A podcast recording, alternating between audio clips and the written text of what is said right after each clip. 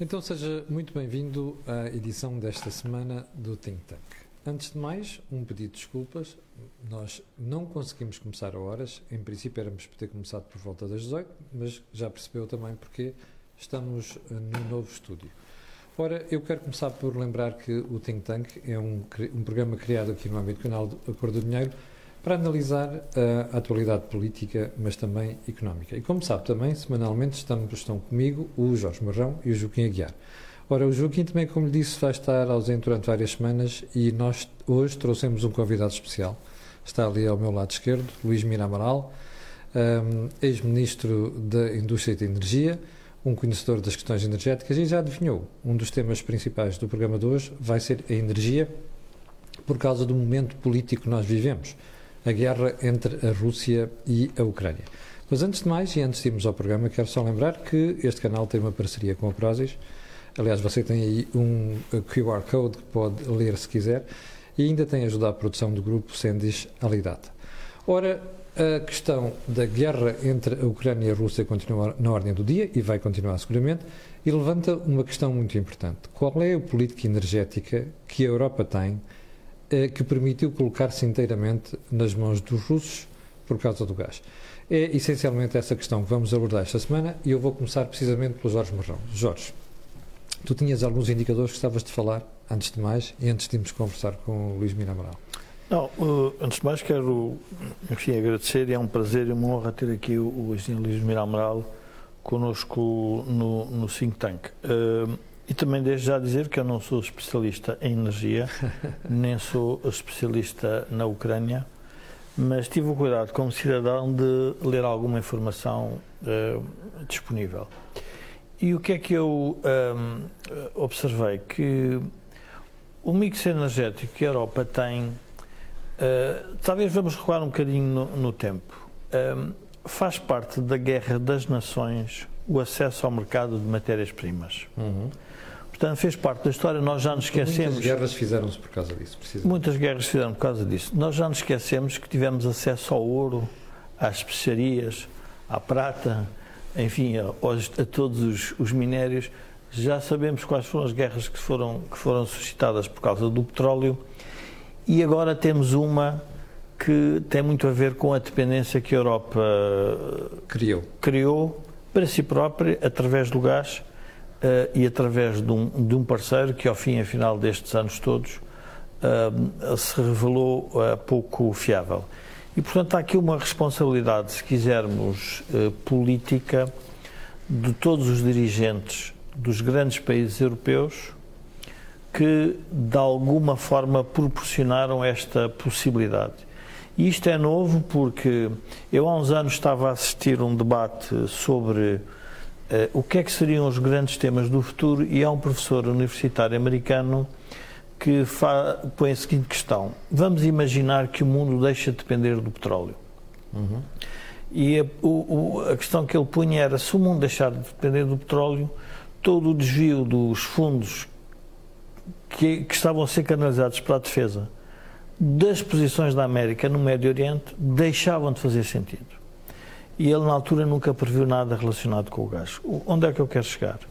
Onde eu quero chegar é que a necessidade que os países têm de continuar a manter a segurança relativamente às dependências que têm com o exterior. E aí penso que depois eh, o, o, o Luís Amaral poderá falar muito melhor que eu qual é realmente também a dependência de Portugal e a dependência na Europa sobre o mix energético que ela foi criando de forma distinta país a país, mas que obviamente nos leva à situação que hoje temos, que é uh, realmente aflitiva e preocupante. Luís, a Alemanha depende em 49% do gás, uma boa parte deste gás é russo, a Itália 48%, a Polónia 48%. Mas desculpe, nem todos o gás russo. Desculpe. Não, eu sei, eu sei, estou a falar da dependência do gás, mas uma boa parte disto é, é gás russo. Não, Ora, não, como é... Não, não, é bem assim. Então? A Itália não é. Eu explico nós na Europa tínhamos mercados regionais. O que eram os mercados regionais do gás? Eram aqueles em que havia um país que produzia gás e depois, através de um gasoduto, ligava-se aos mercados consumidores. E, portanto, a Rússia fornecia, nesse mercado regional, a Europa do Norte e do Centro. A Argélia fornecia por gasoduto que atravessa o Mediterrâneo a Itália, a Itália e a Espanha. E do mesmo poço vinha o gasoduto Maghreb Europa para Portugal. Sim. E, portanto, havia aqui um mercado regional por gasoduto que do mesmo poço ia para a Itália e ia para Portugal e Espanha. Felizmente, a Península Ibérica e a minha estratégia, quando introduzi o gás natural, já tinha em vista isso, ter uma estratégia mista. No primeiro minuto, momento, só a Argélia estava disponível para nos, para nos fornecer gás. Então, aproveitámos a ideia que já vinha dos espanhóis em conjunto com os argentinos e marroquinos e apanhámos a boleia do gasoduto Maghreb Europa. Mas depois, e eu disse que devemos ter, um, escrevi-o e está escrito nas minhas publicações no Ministério há 30 anos, nós devemos ter um terminal para diversificar da Argélia. Na altura a preocupação era o fundamentalismo na Argélia. E felizmente fizemos o terminal de Sines que permite diversificar. E o que é que aconteceu depois? Na altura não havia isto, mas depois começou a desenvolver uma oferta mundial de gás natural liquefeito. O que é que acontece? Países como o Qatar, países como o futuro Angola, países como os Estados Unidos neste momento têm muito gás natural, mas não têm um mercado regional que possam ligar aos consumidores por gasoduto. E então o que é que desenvolveram? Fazem um gasoduto até um porto, aí através de um terminal de gás natural liquefeito, transformam o gás gasoso, permita-me a redundância, em gás liquefeito, e esse gás liquefeito depois é transportado pelos oceanos em barcos, tal como o petróleo.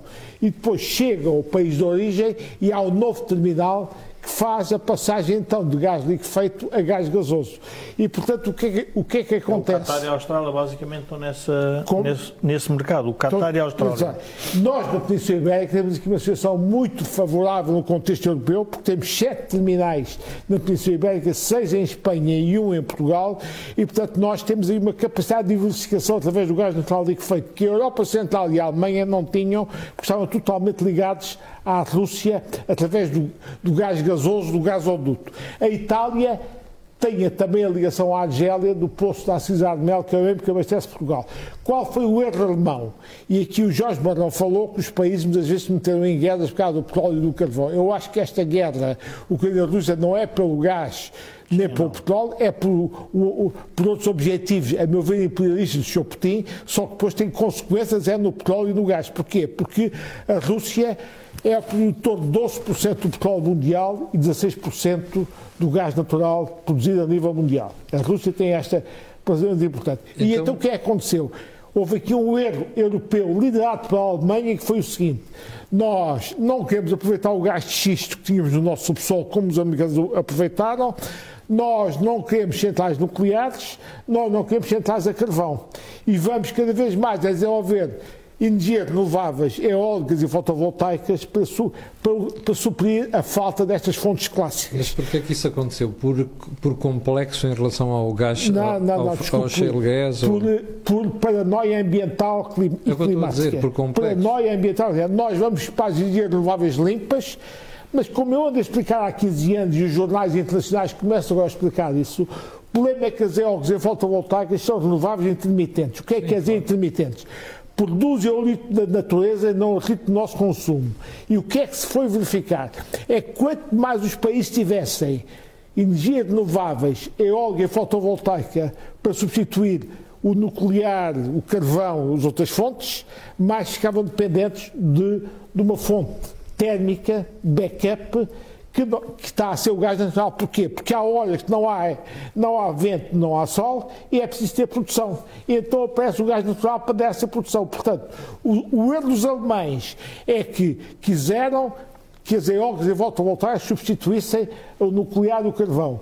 As estatísticas e realidades mostram que não conseguiram substituir o nuclear e o carvão, e ficaram dependentes cada vez mais do gás russo. E a Alemanha, em gás natural, da Rússia, era 60%. 60% do gás natural consumido na Alemanha vinha da Rússia. E, portanto, obviamente que isto agora tem implicações geoestratégicas muito grandes. No fundo, a política energética europeia, embalada pela lógica alemã, foi nesta conversa cada vez mais energias eólicas e fotovoltaicas renováveis intermitentes, que dão quando não há sol, não há vento, não podem satisfazer os consumos e, portanto, mais, quanto mais renováveis e intermitentes tivermos, mais precisamos de uma fonte térmica produção, que estão a ser centrais de gás natural, para satisfazer o consumo. E, portanto, moral da história, a Alemanha e os países europeus ficaram cada vez mais dependentes do gás natural. E o que é que acontece? Vem a retoma do Covid com a recuperação económica, é uma recuperação económica muito forte. A Ásia também teve, teve uma grande procura de gás natural, e, portanto, nestes terminais de gás natural liquefeito, o tal gás natural liquefeito que passeia pelos oceanos e que vai dizer ser descarregado no porto, consoante as condições de mercado, a Europa sofreu um impacto brutal dos preços do gás natural liquefeito dos mercados esportes. E, portanto, o preço do gás natural subiu muito nos nossos países e, nestas horas, as centrais de gás natural são a chamada central marginal. É a central que fecha o equilíbrio entre oferta e procura, porque as renováveis intermitentes não chegam, não são suficientes, isto fixa o preço nessas horas. Portanto, houve aqui uma deriva alemã excessiva nesta matéria e não sei se tem consciência que a semana passada o chanceler Scholz e, o, e, agora o governo alemão, em que tem os verdes, começaram a elogiar, começaram a preparar a opinião pública, que afinal não podem parar com os, os três grupos nucleares que ainda têm vão mantê-los mais algum tempo. Não podem parar com os centrais a carvão e fizeram outra coisa, finalmente deviam já ter feito há muito tempo. É que vão construir terminais de gás natural liquefeito na costa alemã para evitar a dependência excessiva do gás natural vindo da Rússia. Portanto, além, deixe-me só acabar raciocínio, da deriva excessiva pelas intermitentes que não conseguem, em certas horas, satisfazer o mercado, ficaram demasiado pendurados no gás de gasoduto, deviam ter percebido que iam precisar cada vez mais de gás e teria convido fazer já terminais de gás liquefeito na costa para não ficar dependentes do gás russo. Portanto, a Alemanha percebeu o erro estratégico cometeu, que levou os europeus e está a mudar neste momento rapidamente a sua política energética. Qual era o inconveniente de uh, a Europa Central ser abastecida a partir destes terminais que existem na Península Ibérica? Sete, como disse o Luís. Não havia inconveniente nenhum. Eu poderia dizer que há uns anos isso era muito bonito ter os terminais, mas se não houvesse oferta de gás natural liquefeito que viesse aqui ser injetado nos nossos terminais, uhum não fazia sentido. Hoje já começa a haver essa oferta Mas mundial, portanto hoje faz sentido. E então, se faz sentido, o que é que devia-se ter feito? Não devia haver um gasoduto do, devia ter, Península Ibérica? Devia-se ter feito forças interligações entre Espanha e França, Sim. para que agora que nós temos aqui na Península Ibérica os terminais, agora que os, que os americanos são disponíveis a aumentar a oferta de gás natural liquefeito para tentar minimizar o, o, o problema do gás russo, podia-se aproveitar a capacidade instalada dos seis terminais espanhóis e do português para injetar mais gás aqui, depois, através do gasoduto, com fortes interligações entre Espanha e França, tivesse um verdadeiro gasoduto europeu. No fundo, quer no gás, quer na energia elétrica, o que é que nós temos na Península Ibérica? Somos quase uma ilha em termos do centro da Europa, porque as nossas capacidades de interligação quer em termos de elétricos entre Espanha e França, quer em termos de gás entre Espanha e França, são muito fracos. E portanto a gente percebeu agora, se a gente já tivesse essas capacidades reforçadas, pois. seria muito mais fácil utilizar os terminais que temos, a capacidade instalada na Península Ibérica, para injetar gás daqui. E a dependência Vindo, da Europa Central era menor. Era menor. E, portanto, era uma, uma lógica do mercado único europeu de energia. E faz sentido os alemães estarem agora a criar portos com terminais para o gás liquefeito em vez de fazermos um gasoduto? Bom, é, é, é preciso fazer o cálculo económico, porquê? Porque, obviamente, o gás vindo daqui também tem custos de transporte até ao, ao centro da Europa. Portanto, é preciso fazer essas contas. Mas eu diria que eu, se estivesse do lado da Alemanha, há muito tempo tinha começado a fazer algum gás, algum terminal na costa para fugir da legislação russa, mas numa lógica europeia, teria feito sentido já ter forças entre ligações entre Espanha e França e depois é o jogo económico, onde é que sai mais barato importar. É por um, um terminal na Alemanha ou será por um terminal eh, na, na Península Ibérica. Agora, eu tinha ouvido na televisão, e é injusto dizer que a culpa é dos franceses. Já foi. No meu tempo, o que é que acontecia? Quando eu fui Ministro da Indústria e Energia, nós estávamos a importar em permanência 300 megawatts de energia elétrica de França.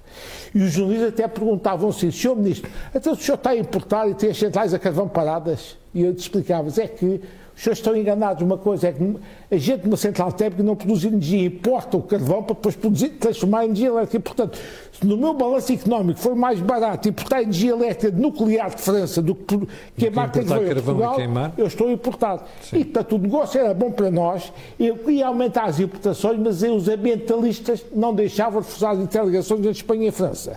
Há três anos, o presidente Macron veio a Portugal e assinou com o primeiro-ministro António Costa e com o presidente do governo espanhol Chávez um acordo que trazia o cheque da União Europeia para que estas forças de integrações fossem todas feitas. Curiosamente não foram feitas, portanto eu acho que é injusto estar a, a só atribuir as culpas aos franceses de não haver forças de interrogações. Já houve a culpa dos franceses. Neste momento Macron até quis desbloquear o dossiê, mas tem havido resistências fortíssimas oh, oh, dos players no mercado ibérico, uma, uma que coisa... obviamente não querem ligações que depois são contestados, porque ah, não se esqueçam do seguinte, é que a gente quando transporta energia para lá também pode receber de lá. Portanto, o mercado ibérico fica contestável também os produtores do centro da Europa. Não se esqueçam desse problema. Uh, eu, eu, eu, imagino, aliás, já reparei que algumas perguntas estão a ser colocadas pelos espectadores. Há aqui uma muito importante, é agora fomos apanhados de calças na mão. Uh, uh, fomos à Europa. Sim. Uh, muito dependente do, do, gás, do gás russo. Quanto tempo, quantos anos é que a Europa precisa agora para diversificar estas fontes de energia do gás e, e, não ficar tão dependente do mercado russo. E, e, em todo caso, no caso português, desdramatiza a situação. Nós não estamos minimamente dependentes do gás russo. Mas o problema não é não somos nós, Sim. Luís. O não, problema tá é o resto da Europa. E sobretudo alemães têm essa dependência. Claro. Portugal não tem. Também. A Itália não tem, a Espanha não tem. Portanto, o problema Mas... da dependência do gás russo até é mais alemão do centro da Europa do que aqui de nós, da Sim, Polícia Alemanha, a Polónia. Mas, mas estaremos... Qual é o nosso problema? Nós apanhamos é por via do aumento dos preços do claro, gás. Porquê? Dizer, claro. Porque se obviamente se a gente receber menos gás da Rússia e receber mais gás de outros sítios, é, o balanço entre oferta e procura vai fazer disparar o preço. Portanto, é pela via dos preços que a gente apanha agora as consequências da guerra da Ucrânia com a Rússia. Sim. Não é por via de cortes de abastecimento. Claro. Portanto, nós, felizmente, no, no, no gás estamos numa situação relativamente tranquila. As quatro empresas que estão a importar gás natural têm uma, um esquema diversificado. Eu vi numa notícia do Expresso que uma delas tentava importar alguma parcela da Rússia, mas pequena, e portanto eu aí desdramatizei não dramatizaria a situação portuguesa. Nós apanhamos é por via dos preços. Agora, a situação europeia, a resposta é muito simples. O tempo que levar a reforçar as interligações entre Espanha e França e o tempo que levar o governo alemão a fazer os novos terminais na costa, na, na costa alemã. Portanto, isso vai levar a quê? A que os países que estavam muito dependentes do gás russo queiram construir terminais para ter o gás natural liquefeito e não o gás gasoso vindo da Rússia. E vai levar reforçar a urgência, reforçar as interligações entre Espanha e França para que os nossos terminais na Península Ibérica, os espanhóis e o português, possam ser úteis no sentido de abastecimento do centro da Europa, fazer do mercado europeu da energia. E a economia europeia aguenta este racionamento que vamos ter que fazer? Eu não, eu não lhe chamaria de racionamento, lhe chamaria mais aumento dos preços é uma consequência, um impacto. Claro. E aí dizia, queria dizer o seguinte: e vai nos levar a poupar e ser mais eficientes na utilização. Eu acho que a gente, com esta guerra ucraniana, tem três grandes incertezas: incerteza militar do que é que está, Sim. depois a incerteza o que é que as sanções têm de efeito sobre a economia europeia, e depois a incerteza o que é que os governos ocidentais e os bancos centrais vão fazer numa situação que, para mim, configura uma estagflação. Mas agora, uma coisa para mim é certa: é que a inflação que já, já existia vai aumentar com o aumento dos preços da energia e, os, e o crescimento económico vai diminuir, configurando uma situação que os economistas chamam de estagflação, podemos ter, ao mesmo tempo, alguma estagnação económica com o aumento da inflação. Lembre-se sobre a inflação, a história monetária do mundo é sempre assim. Quando começa um fenómeno de inflação, os bancos centrais dizem que é um fenómeno transitório. Foi o que a Fed disse na América e, e a senhora Lagarde, do Banco Central Europeu, na Europa. Mas depois o que é que acontece? Quando os agentes económicos, realmente os trabalhadores percebem que a inflação, aquilo claro. está para durar, incorpora as suas expectativas e das negociações pessoalmente salariais, o fenómeno inflação logo torna-se de transitória em permanente. Portanto, já tínhamos essa situação antes desta guerra. Agora, com a guerra, a meu ver, a inflação ainda vai aumentar. Hum. Deixa-me aqui ao Jorge. Jorge. Uh, este fenómeno de dependência alemã do gás é um fenómeno que passa duas legislaturas. Primeiro do chanceler Gerhard Schröder, que depois vai ainda para mais para o board da Gazprom, e depois da senhora Merkel. Ou seja, neste aspecto os alemães uh, foram muito uh, típicos alemães, porque são, uh, são um país onde existe um grande consenso em matéria de políticas. Sim, mas, mas, mas o, o, que, o que é que isto quer dizer? A Alemanha não tinha a noção que estava a pôr nas mãos do Sr. Putin. É um bocadinho aquela política alemã do durch uh, aliás, do Wandel durch Handel, ou seja, que é mudar através do comércio. Neste sentido, a senhora Merkel e o Sr. Schroeder pensaram que, tornando o Sr. Putin dependente das reservas uh, das divisas do Ocidente, isto levá-lo-ia a pensar duas vezes antes de fazer um disparate? Uh, eu penso que foi um político, um político inglês que uma vez disse que nunca se deve agradar a um ditador, nem a um autoritário. Como se vê. Um, e a razão é muito simples. A razão tem a ver com o facto de ele ganhar mais força, um, mais força política cada vez que, que, que, que a sua política é, é agradada por um, por um terceiro. Mas nós temos que fazer aqui uma análise um bocadinho com uma série mais longa, que é saber quando, quando, se, quando se discutiu a, a, as consequências económicas da paz, quando Keynes faz o, o, seu livro Consequências Económicas da Paz com o Tratado uh, de Versalhes, ele deu a entender, e na altura os líderes não, não aceitaram aquilo que ele dizia, que as economias não iriam crescer se os países deficitários não fossem uh, ajudados. Neste momento, eu acho que era importante nós começarmos a discutir as consequências económicas desta guerra. Uhum porque as consequências económicas desta guerra, eu julgo que os, as lideranças do Ocidente nas democracias já estão a querer ocultar parte significativa do problema. Eu talvez vou, vou tentar enquadrar. Explique isso melhor, sim. A economia russa é mais ou menos igual à economia espanhola. Então vamos fazer o seguinte raciocínio. Em termos vamos, de PIB, em termos daquilo em termos que produz anualmente.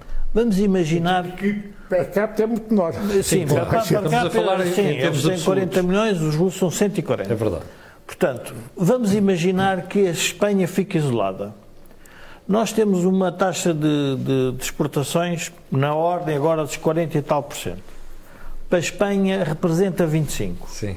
Só isso, se nós pensarmos 25 a 30 na tua lógica das, uh, das laranjas que tu fazes, estamos a falar em, num PIB de 200 laranjas, estamos a exportar 80 laranjas e depois, em termos práticos, 24 não conseguimos exportar para lado nenhum. Pois. Ora, o que é que nós estamos a fazer? Nós estamos a fazer um isolamento total de uma economia, mas não fizemos o isolamento, e é importante que as pessoas percebam isso, da matéria-prima do gás. Portanto, o que é que vai acontecer? Vai acontecer, com certeza, uma crise muito forte social na Rússia, que depois vai ter reflexos, obviamente, nas decisões políticas relativamente ao fornecimento do gás. Ora, estas. E depois há aqui um outro aspecto que também não, não se está a querer. O, o Luís há pouco falou na questão dos bancos centrais, como é que eles vão lidar com isto. Uh, mas há outro aspecto que não se está a querer pôr em consideração, que é a cascata de falências que vem por aí. Mas estás a falar sobretudo do lado russo ou também ou não, sobretudo não, do lado, lado russo e para quem tem relações porque as sanções, com... as sanções têm sempre impacto nos dois lados. Claro, porque a Rússia também importava muito e, portanto, tinha um produto para exportar e é importante nós percebermos que, em geral, os regimes autoritários e ditadura estão sempre ligados a, mon, a, a, a vamos lá ver, a sociedades, diria, monoproduto ou mono, uh, monocommodities. Ou é o petróleo, ou é o gás, ou, ou será mais um, um minério? Ponha, ponha o paládio, o alumínio, o, o níquel. paládio, o alumínio, o níquel. 80%, e o trigo. E o, trigo. o que é que acontece? E, portanto, esse é o problema. Agora, porquê que a Europa se esqueceu que isso era um problema?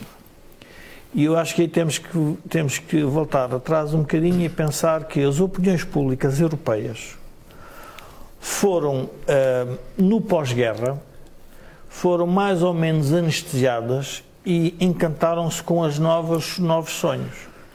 A questão ambiental, Sim. vamos ao caso português. Portugal, em termos energéticos, já tem uma dependência de 80% do exterior. Portanto, quando o Primeiro-Ministro português diz que não vai ter impacto, é impressionante. Eh, eu fico logo assustado e, bom, então estamos a, a Direção-Geral de Energia anda a publicar os números errados. 80% do seu, claro que mete os combustíveis, não é só a questão da, da, mas, mas da, assim. da energia.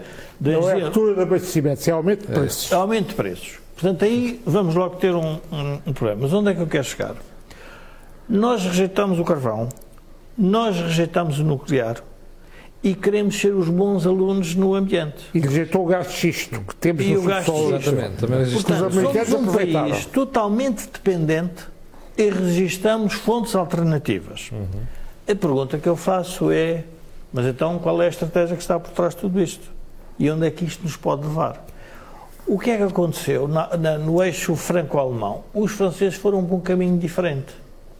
Aliás, vê-se, quer dizer, hoje observamos que a ligação do presidente Macron ao Putin é muito maior porque ele não tem essa dependência e, portanto, senta-se à mesa a discutir de forma diferente. Pois. Se fosse o alemão a discutir com o presidente Putin, já era um bocadinho diferente. Porquê? Porque é óbvio que a dependência da Alemanha é muito maior e, portanto, seria um, um interlocutor com muito mais fragilidade. O que é que acontece, o que é que pode vir a acontecer com as consequências económicas desta guerra? E o, o economista americano Rogoff já pôs alguns problemas interessantes. Um é a questão da sustentabilidade ambiental vai ter que ser posta em causa. Uhum. Porquê? Epá, porque na prática nós vamos ter que repensar todo este modelo. A outra questão que ele, que ele punha é a segurança energética está afinal ligada a uma coisa que é a segurança de um país. Ora, a segurança de um país, nós nos lembramos o Sr. Trump, que quando passou pela Europa e disse que nós não gastávamos aquilo que deveríamos gastar com a NATO, foi insultado porque era um belicista e era um tipo que só queria era promover guerras. Que é o que os alemães já vão gastar, 2% em defesa. Já vão deixar. E a Europa está a deixar a Alemanha armar-se coisa que nunca quis a seguir à Segunda Guerra Mundial. Portanto, o que é que nós estamos a assistir? Nós estamos a assistir a uma alteração completa do padrão de pensamento das relações entre os países. Em que a Alemanha, que era perigosa que a Alemanha se armasse, e a Alemanha diz: não, nós vamos gastar dois, vamos gastar mais do que dois. Uhum. Portanto, vão recuperar o tempo perdido. Portanto, o que é que, onde é que eu quero chegar? Uh, há uma coisa que é interessante no meio de tudo isto: é que a Europa pode-se realmente tornar uma potência. Na medida em que acordou como é que ia lidar com o Sr. Com o Sr. Putin de forma muito unida e a Europa de repente pode se tornar uma potência. E o que é que isso vai levar? E provavelmente, uh, há pouco o, o Mermal estava a dizer, é, vai levar a um pensamento mais estratégico europeu que englobe todos os países. Pode, também, pode levar também a uma atitude de autossuficiência de país a país. Mas, por exemplo, a malha energética que estava a referir do gás, se calhar tem mesmo de ser repensada do ponto de vista europeu, porque de repente toda a gente percebe, não, calma lá, isto não é um problema de um país. É. O problema, por exemplo, da política. Há pouco uh, estava a ouvir que o, o partido Vox em Espanha votou contra a, a condenação da, da Rússia uh, na, na Ucrânia por causa do problema da política de imigração, porque estava implícita na condenação que a Espanha iria receber os refugiados que fosse que, que, que teria que receber. E eles achavam que não. A política de imigração vai ter que mudar seriamente. À Pode ser uma europeia. política à escala europeia. Sim. E de repente temos uma política à escala europeia fantástica que é da segurança energética, Exatamente. que vai estar ligada a um outro aspecto, que é o ritmo que nós vamos seguir para ambientá-la. Porque eu ainda me lembro, quando, quando foi lançada a ideia das renováveis, eu não sou um especialista, mas lembro perfeitamente que Portugal queria estar completamente à frente de todos os outros e relegando para segundo, Bom aluno também nessa matéria. Para segundo plano esse tema. Portanto, nós, uh, isto é uma crise, diria, é horrível porque tem uma guerra associada e tem o horror da própria guerra, mas é uma crise fascinante do ponto de vista das nossas vidas porque altera completamente os equilíbrios de poder do mundo. Hum. E, portanto, isso tudo para nós vai ser uma. Deixa-me perguntar aqui ao Luís. Oh, Luís, imagino que tudo isto tinha acontecido há um ano. Se calhar já não fechávamos a central de Sines. Não, mas, eu, mas deixe-me antes dizer outra questão que explica isto. A deriva ambiental, consiste na crença que as energias renováveis intermitentes resolviam o problema do abastecimento do matente. E aí chamo-lhe a atenção numa linguagem muito simples para todos perceberem. Mesmo que você consiga produzir com eólica e fotovoltaica a mesma quantidade de energia que consome, como produz a horas diferentes, há um desequilíbrio entre oferta e procura que as tecnologias atuais não resolvem. Portanto, é totalmente irrealista. A crença que havia há cinco anos atrás, que a gente esquecia o nuclear, o carvão, o gás, e resolvia tudo com renovável intermitente. Se você ler agora a imprensa internacional, a gente percebeu que isto que eu ando a dizer há 15 anos, eu tinha razão. E agora obviamente, o que é que isso significa? Significa que temos que perceber que as renováveis intermitentes são úteis podem reduzir uma parte, mas não resolvem totalmente o problema. E por isso, o que é que o presidente Francisco Macron já disse? Nuclear, vamos continuar com ele. Portanto, eu não advogo nucleares para Portugal, não é isso que eu advogo, eu advogo é que aqueles que a têm, a energia nuclear, a mantenham mais algum tempo, enquanto não houver outras tecnologias que facilmente possam ser substituir o nuclear, mas como estamos que, a ver em França. Sim, mas porquê é que não advoga nuclear Portugal? Porque não fazia sentido ter uma central sobre Portugal. Agora, sobre Sines, o que é que aconteceu? Antes desta crise energética e do aumento dos preços do gás natural, o que é que o governo português fez?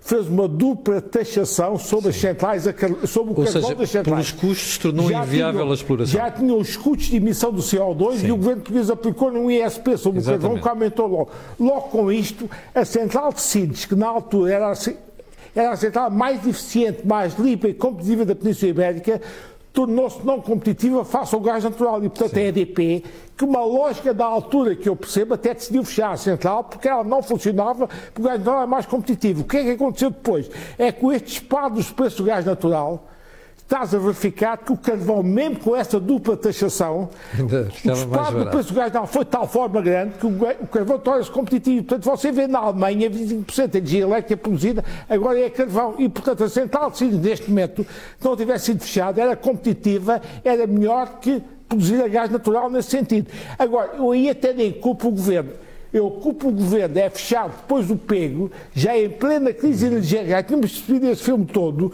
e o governo resolve autorizar o fecho do pego. Aí, a mais elementar razão de prudência dizia que não se ia fechar, sabe porquê? O governo ainda vendeu uma história que é falsa, que é que com as centrais solares substitui as centrais a carvão.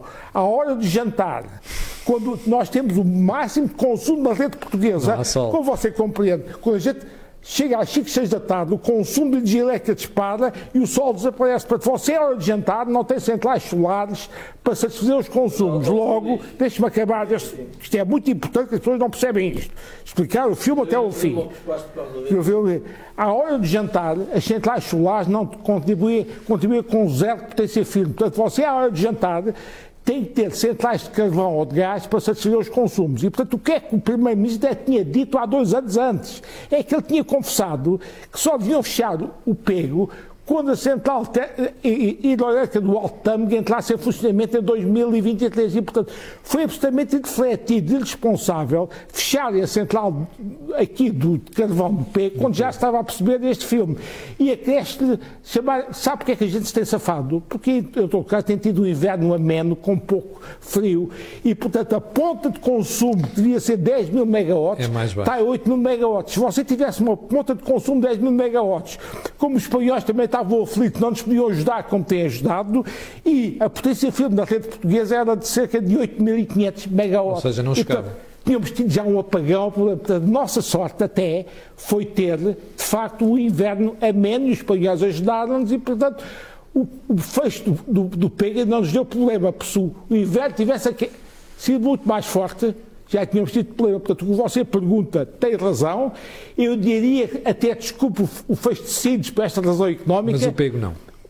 O pego é que já não desculpe foi uma irresponsabilidade. Como, já agora, Luís, como é que explica este, esta política que não tem nada de estratégico? Sabe o que é? Nós em Portugal, a bota não bate com a perdigota. Como você sabe, e vocês, e o Jorge que estão sempre a bater nessa tecla, caminhamos para ser um dos países mais pobres da, da União Europeia, não é, é assim? Verdade. Mas depois queremos no ambiente e no clima e no descarbonização ser líderes europeus, e como a Europa lidera o mundo, eu digo que é líderes europeus e mundiais. Isto não faz sentido. Nós emitimos é de 15% do CO2 mundial. Exatamente. Portanto, mesmo que a gente feche o carvão aqui, como, o contributo é mínimo. É zero. E como você sabe, o carvão é um problema global, não é local. É. O gás, os defeitos é de estufa é um problema global, porque você fechar isto não resolve o problema nenhum climático Estamos no mundo. Estamos a ser mais papistas que o Papa. Totalmente irrealista. Agora, sabe o que é que eu acho?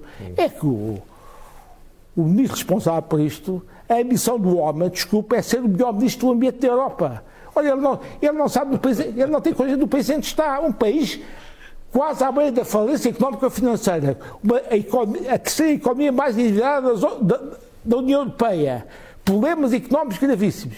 E queremos lidar no, no CO2. Eu, aliás, devo dizer Se nós produzíssemos equipamentos para a descarbonização, como produz a Alemanha, a Suécia, a Finlândia ou a Dinamarca, eu lá se fosse Ministro da Indústria também puxava para a descarbonização porque vendia equipamentos. Agora, num país que nem produz esses equipamentos, querer liderar o mundo e a Europa no CO2, quando nós não contribuímos em nada para o problema global, ou a China, ou os Estados Unidos, ou a Índia, ou o Japão, ou a própria Alemanha, contribuem para a redução do CO2 decisivamente, ou não somos nós sozinhos, há mais aqui Dom Quixotes.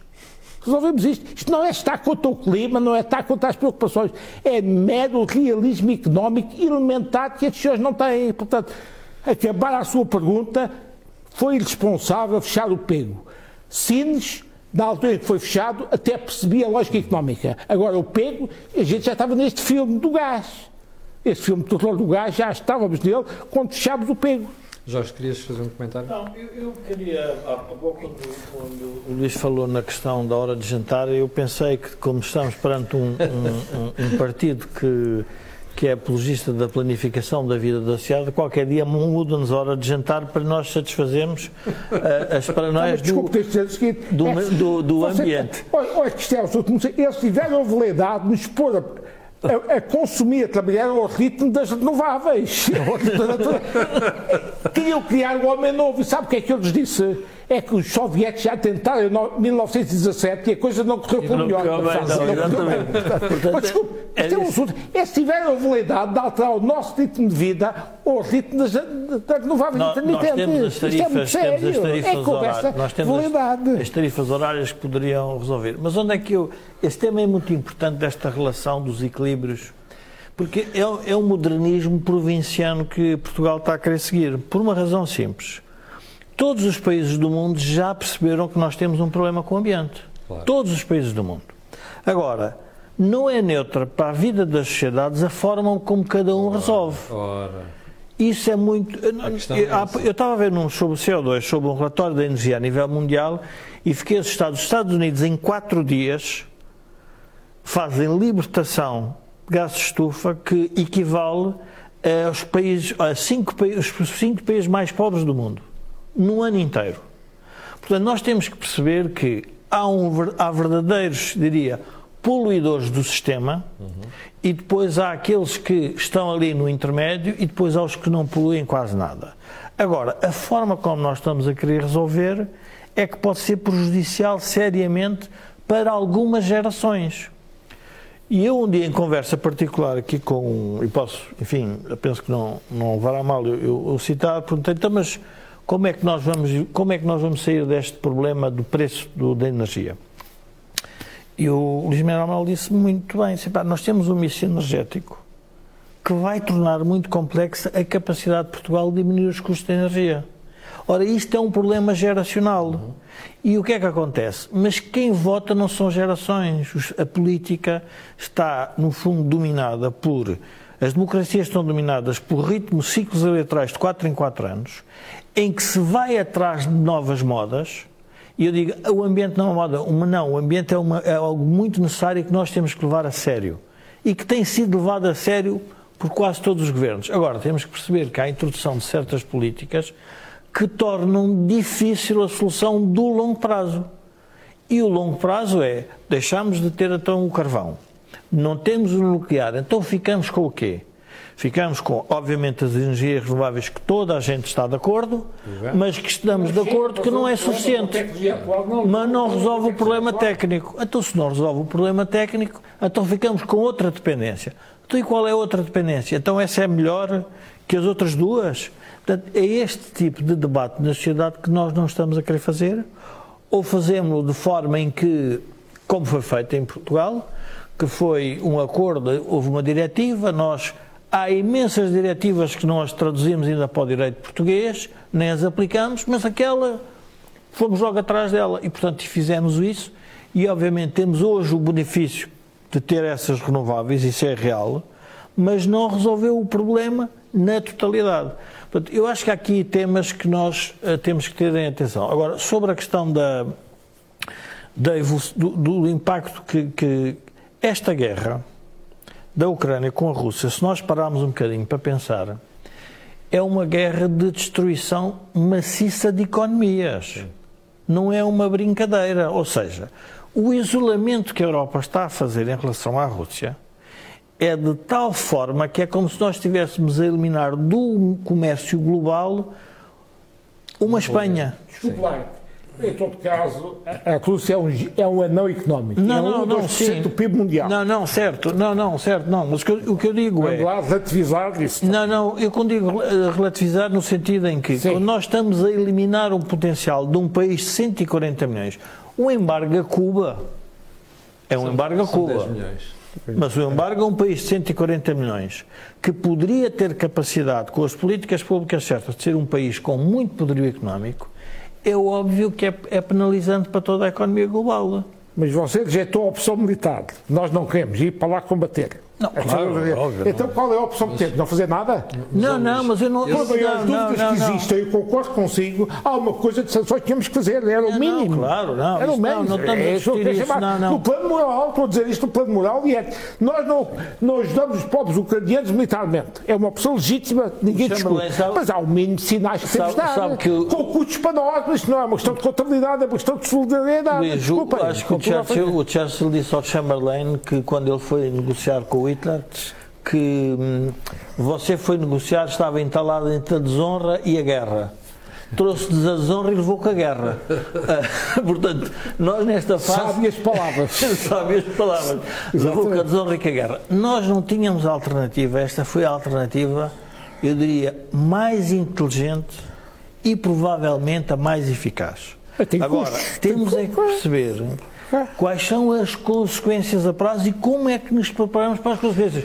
Não podemos é ir atrás da conversa que já está a surgir na, na, na opinião pública que isto não é um assunto que, que, que, nos, que nos, vai tocar a nós portugueses. É, é, é. Oh, oh, oh, Jorge Magal, mas todos estamos de acordo com a democracia, mas você, deve, devemos reconhecer que a democracia tem alguns pequenos defeitos e um deles é que a classe política tende a fazer escamotear estas coisas ao povo com medo da reação do povo. Sim, Desculpe, sim, não, é, claro. É, mas a realidade sim. é discutível, é assim. Ô Luís, deixa-me voltar ao nuclear. Um, o, o, problema é que na Europa, nos últimos 20 anos, o, o nuclear tornou-se um anátema. E também por questões eh, ambientais, que é como é que nós tratamos, como é que nós isolamos, como é que nós protegemos Sim. os resíduos do nuclear. Um, o Luís é um defensor do nuclear. Não, não, não, desculpe, está enganado. Então. Isso foi um, esquema que foi montado pelo lobby das intermitentes contra mim. Sempre que eu digo qualquer coisa, eles dizem que eu estou a favor do nuclear. Então, então permita que lhe diga o seguinte: sabe quem é que ajudou o Carlos Pimenta como Estado do Ambiente? A combater o plano nuclear que o Veiga Simão introduziu no Conselho de Ministros, não sabe, fui eu, ajudei o Carlos contra o nuclear. No governo, deixa-me acabar, no governo defendi, introduzi o gás natural, disse não vamos introduzir o nuclear, vamos introduzir o gás natural, as centrais de ciclo de gás natural. O que eu digo é que nos países que têm nuclear, como o caso francês, convém Deve não esquecer ainda e mantê-lo. E devo dizer mais, há um cinismo europeu que é este, não o nuclear. Portanto, mantemos centrais velhas a funcionar, quando seria mais honesto dizer, como nós não podemos substituir, dispensar o nuclear neste momento, então acabemos com algumas centrais velhas de segunda geração e façamos centrais novas de terceira geração, que é o que os velhos finlandeses aprovaram na Finlândia. Está, sejamos claros. E, e é uma coisa que vale a pena de, de Isto é realismo. A Ucrânia a grande produção de energia da Ucrânia é nuclear, é para não ter dependência Isto é diz que esta guerra nesse aspecto. Você sabe que estava eu no Conselho de Ministros de agora pode dizer, dado-se isso. E estávamos em plena fase de integração dos países do leste na Europa. E sabe qual foi um dilema, um dilema que a gente teve como a central búlgara, é que a central búlgara estava com sérios problemas sim, sim. e o Conselho de Ministros da Energia da União Europeia viu-se confrontado com o problema. Se fechamos a central, os tipos ficam às escuras, mas se não fechamos, podemos ter um problema nuclear sim. não despiciente. Mas, oh, Luís, eu sou agnóstico em relação a estas matérias. Se me provarem que o nuclear é uma boa não, opção, eu não fico preocupado com isso. Deixa-me pôr o nuclear em dois planos. No plano do CO2, o nuclear é a forma de energia que emite menos CO2. Aliás, o falecido professor Delgado que foi, o, que foi o, o primeiro homem do ambiente vindo das engenharias e das ciências exatas, dizia-me sempre: Oh, Mirabel, sabe que estes tipos têm um pó nuclear? Tem um pó. Ao combater o CO2, porque ele defendia que o vapor de água era mais importante para o aquecimento global que o CO2. É uma tese que tem muitos eh, seguidores, porque isto não é ciência exata do CO2, Sim. que é o, é o mal de tudo. E então o que é que eu digo? Este combate contra o CO2 vai-nos pôr na dependência do nuclear, porque o nuclear é o que menos emite CO2 e ele era contra o nuclear. Portanto, o nuclear, se for ver em termos de CO2, é o que emite menos. Emite menos CO2 que as, que as fotovoltaicas ou os eólicos. Depois o nuclear tem um problema sério, não despiciente, que é o problema dos resíduos radioativos. Exatamente. Esse. Agora o que é que lhe devo dizer? E ainda Vou... não temos solução para isso vai haver, não sei se é para a minha geração, se leva 10 anos, 5 ou 10, as centrais nucleares de quarta geração, com os chamados reator, de, reatores rápidos, uhum. vão, vão permitir incorporar no processo, no, no, no, processo de transformação, plutónio, que é um urânio pobre, que é, no fundo, os resíduos das centrais existentes. Portanto, as centrais de neutrões rápidos da quarta geração vão permitir tecnologicamente resolver esse problema. Quando você conseguir incorporar na própria reação nuclear os resíduos produzidos, os jets nucleares produzidos, você começa a resolver o problema que muito assusta a todos e deve preocupar. Bom, então quem está daquele lado neste momento a ver deve estar a perguntar assim, então até chegarmos aí, como é que vamos resolver o problema energético da Europa? É com gás? É, como temos resolvido, mantendo as, as centrais nucleares que temos em funcionamento. E o gás? E, e, e tendo, e, e tendo que, e dependência do gás, não temos outra solução. Desculpe, neste momento não vejo outra solução. Veja o que é que o governo alemão já fez. O governo alemão, para minimizar a dependência do gás, vai manter centrais a carvão em funcionamento, se calhar não vai fechar os três grupos nucleares que ainda tinha mais uhum. algum tempo. Isto não significa que acabe com o gás vai reduzir a dependência do gás, porque eles têm consciência, se fechassem o carvão e o nuclear de um momento para o outro, ainda ficavam mais dependentes do gás. Portanto, você vai conviver nos próximos anos.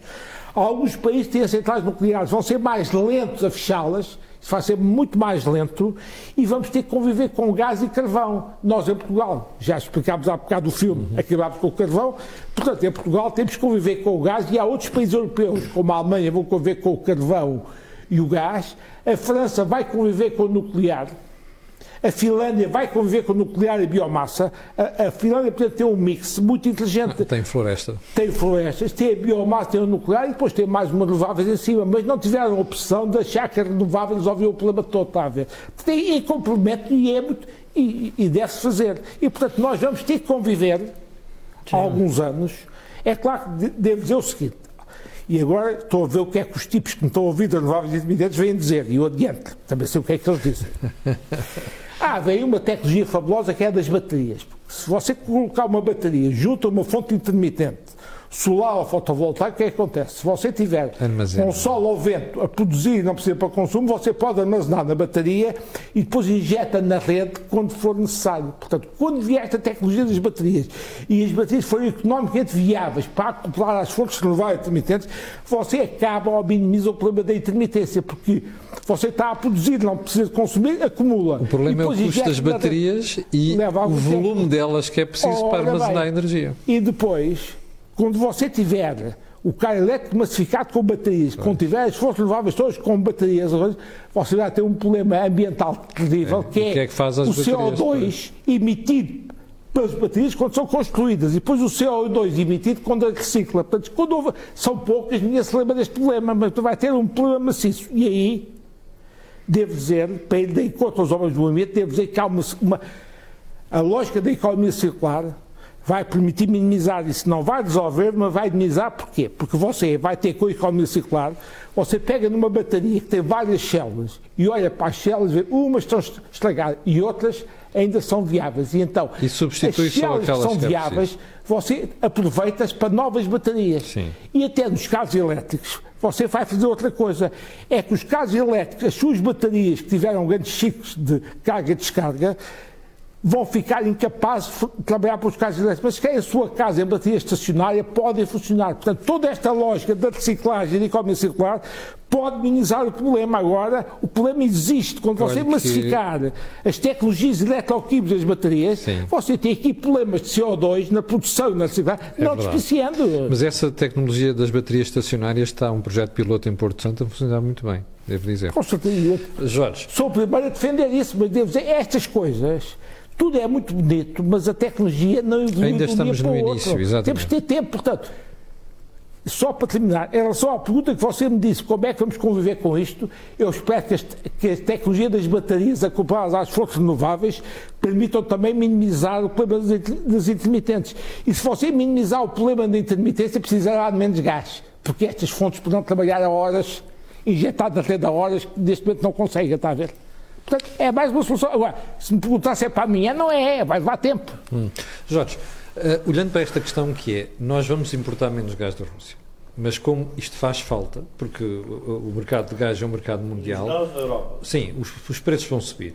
Ora, isto vai provocar falências muito em grande número e muito mais do que está a ser falado. Porquê é que esta, esta questão não, é, não está não, neste momento a ser eu acho O setor cerâmico, mesmo antes da guerra Rússia e Ucrânia, o preço do gás natural já, já estava a colocar uma série de empresas oh, dramáticas. Eu, eu ia falar exatamente nisso. Ah. O PIB tem uma intensidade energética que é mais ou menos, pode-se verificar, é diferente país para país, mas aquilo é relativamente estável. Hum. Mas há setores e indústrias que estão mais dependentes. Em que estão muito dependentes. Quando o Primeiro-Ministro vem dizer isso, eh, ele está, obviamente, a falar de um ponto de vista genérico, mas neste momento já há indústrias com imensos problemas relativamente ao aumento dos preços que vão acontecer da eletricidade. Aliás, na própria preparação deste orçamento deste ano, vamos ver como é que se vai fazer o indexante Exatamente. do preço do barril de petróleo. É, é, é o mais fácil da gente perceber Quer dizer, estamos a falar numa conversa. Nós estamos a falar, se nós formos ver o relatório da Direção-Geral de Energia, nós estamos a falar num preço médio de 60 dólares, que, que se andou sempre a fazer entre 60 a 65. Ora. Já estão a falar em 100 e tal dólares, as pessoas têm que ter a noção é quase que, é? que, que, isto não é, não é neutro. Mas onde é que, onde é que eu, eu gostava de, de, voltar para a questão da económica desta, desta guerra, que é o seguinte.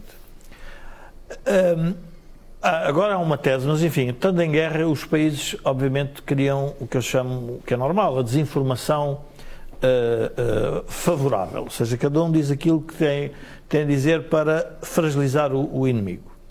Mas há uma coisa que nós não podemos. Eu fiz guerra eletrónica em África na Guerra Colonial Sim. E fazia faz isso. parte da guerra. Faz parte da guerra, que é a guerra de comunicação. E o empastelamento, tudo isso. Tudo fazia eu parte da guerra. as transmissões conheço. Portanto, nós neste momento na guerra, portanto, é, temos sim, um herói, tem... temos uns heróis e temos os, os vilões, isso já, já está claro.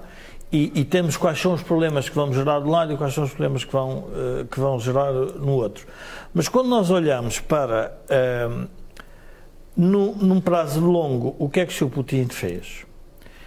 Ele acumulou reservas subexterior brutais. Estamos a falar o número que o último... 620 mil milhões. 680 mil milhões. Fora o, euro, o ouro. Fora o ouro. Sim. 680 mil milhões. Portanto, é óbvio que há uma sanção que é extraordinária. Que é dos bancos centrais. Que é dos bancos centrais, quer dizer que é um banco central não poder e não... chama a atenção que as reservas são 125% da dívida externa russa, portanto tem um superávit em relação à, às sim, sim, sim, sim não, Eles têm, um, têm uma posição líquida internacional favorável, é portanto eles são detentores de ativos noutros países.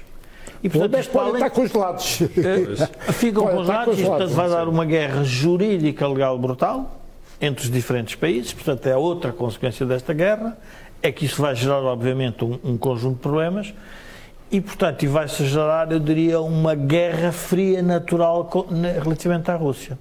Nós, a Guerra Fria acabou há 30 anos, mas a Guerra Fria o que é? É a desconfiança que passou a existir em relação ao regime russo. E, portanto, nada disso se ultrapassa de forma muito simples. Quando o Presidente Macron vem dizer que o pior ainda está para vir, ele está-se a referir só à guerra ou está a referir para além da guerra? E ele provavelmente está-se a referir às duas coisas, Sim. porque o que é que aconteceu? Esta sanção é uma sanção em mercados de crédito, de dívida, de património e cambial. E isto e é uma bomba vez, atómica. o SWIFT, é, alguns bancos, pela é, primeira vez, utilizam o SWIFT. Se nós pensarmos, bancos. isto é uma bomba atómica económica, porque é fechar um país, quer dizer, fechar um país e fechar todas as relações desse país. Eu hoje de manhã ligou-me alguém que queria fazer, encontrar um, uma, uma solução para o seu negócio num país do leste e pensou em Portugal porque importava esse produto da Rússia e veio parar a Portugal. Só para percebermos como é que isto já está a mudar. A questão que há pouco referia da cerâmica, do vidro, todas as indústrias de alta intensidade energética, é óbvio que devem estar em pânico.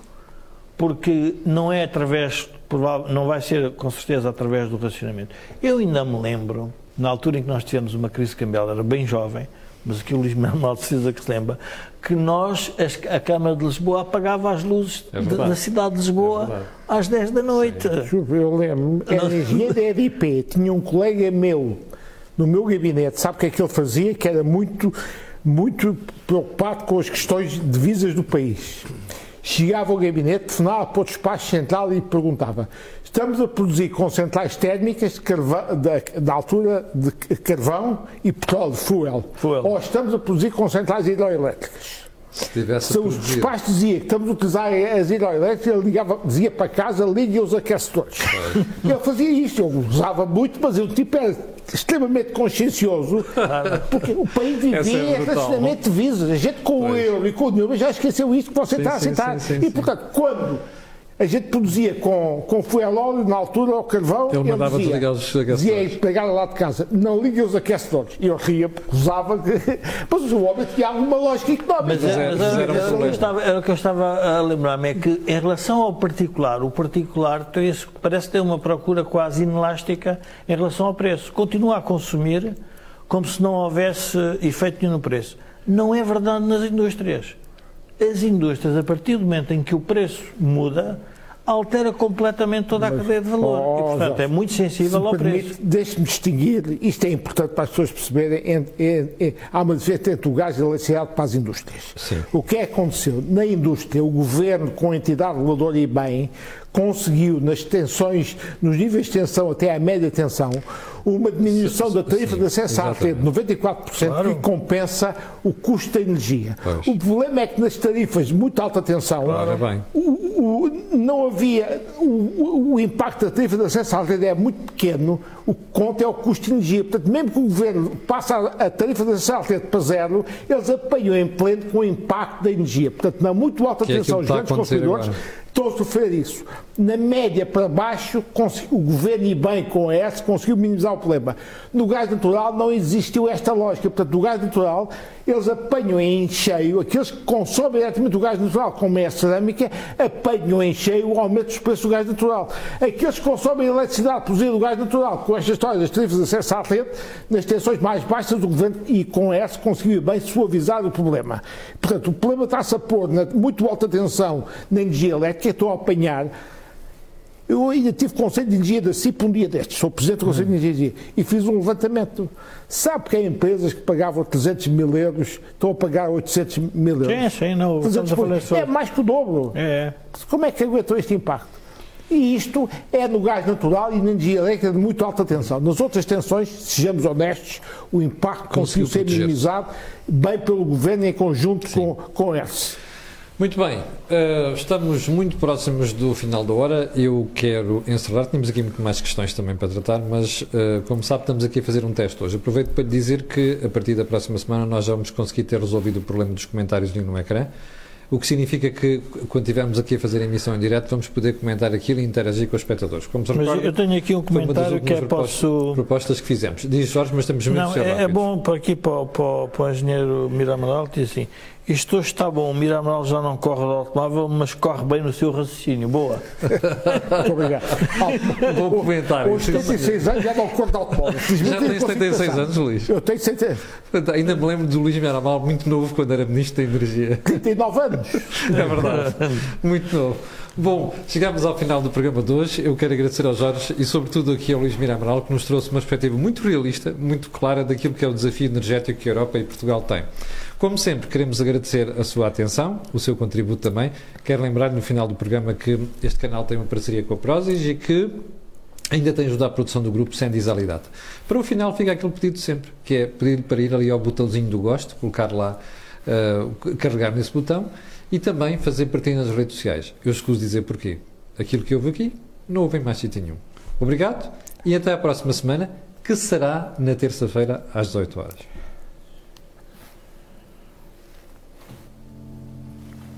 うん。